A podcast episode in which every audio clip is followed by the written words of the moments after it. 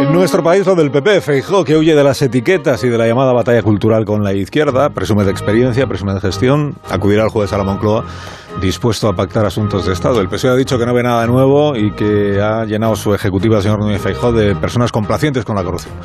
Le pregunto a Onega cómo le sonó el discurso de Núñez Feijó en el Congreso del PP. Fernando, buenos días. Muy buenos días, Alsina. Feijó hizo los discursos que hay que hacer en estos casos, porque han sido dos. ¿Y qué discursos hay que hacer aunque se tenga asegurada la aclamación? Los que requiere el escenario. Un congreso de partido requiere, en primer lugar, enardecer a los asistentes. Tienen que salir de allí entusiasmados.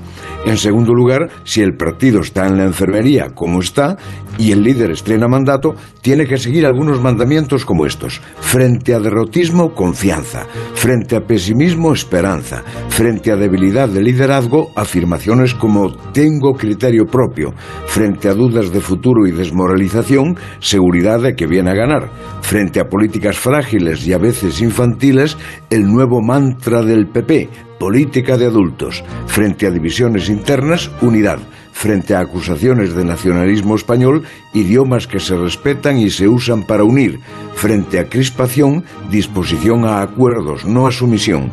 Frente a la competencia de Vox, silencio del nombre y proclamación de la religión moderada como explotación de su currículo, exaltación de la experiencia como valor humano y político.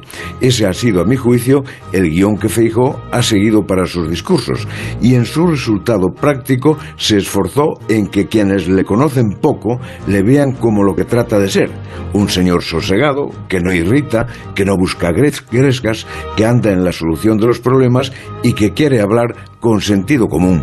A mí me gustó. Hasta luego, Fernando. Hasta las ocho y media. Recordemos las noticias que contó.